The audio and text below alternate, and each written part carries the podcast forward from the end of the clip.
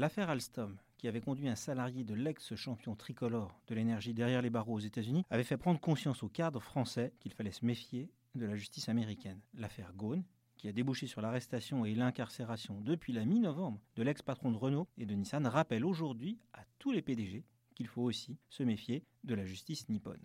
Certes, Carlos Ghosn est peut-être moins innocent qu'il le clame, et ceux qui remarquent qu'il n'y a pas de raison que la justice soit ferme avec les voleurs de poules et tendre avec les puissants coupables d'abus de biens sociaux ne manquent pas d'arguments. Les Japonais qui soulignent qu'ils ne voient pas pourquoi ils devraient accorder un traitement de faveur à Carlos Ghosn sous prétexte qu'il est étranger ou PDG peuvent aussi faire valoir que leur système judiciaire est peut-être dur, mais qu'il est le même pour tous et qu'il a le mérite d'être efficace puisque l'archipel est l'un des pays parmi les plus sûrs au monde. Même si on ne peut suggérer aux Japonais d'ouvrir dans leur prison un quartier VIP, comme on a connu la santé, cette affaire, au retentissement international, devrait leur faire prendre conscience qu'à bien des égards, leur système juridique et carcéral n'est pas digne d'une grande démocratie moderne.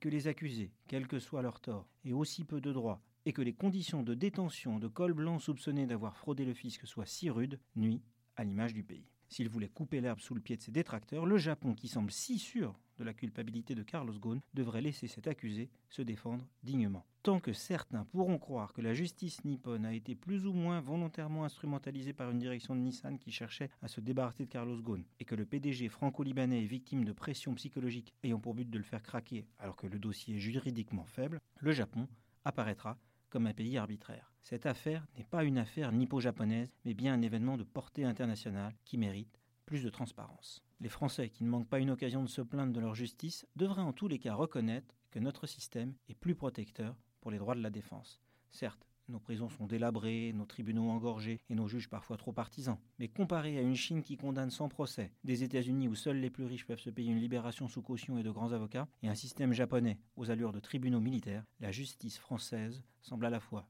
plus équitable et plus digne.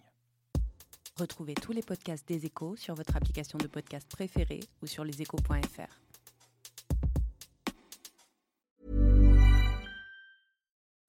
Join us today during the Jeep Celebration event. Right now, get 20% below MSRP for an average of 15178 under MSRP on the purchase of a 2023 Jeep Grand Cherokee Overland 4xE or Summit 4xE.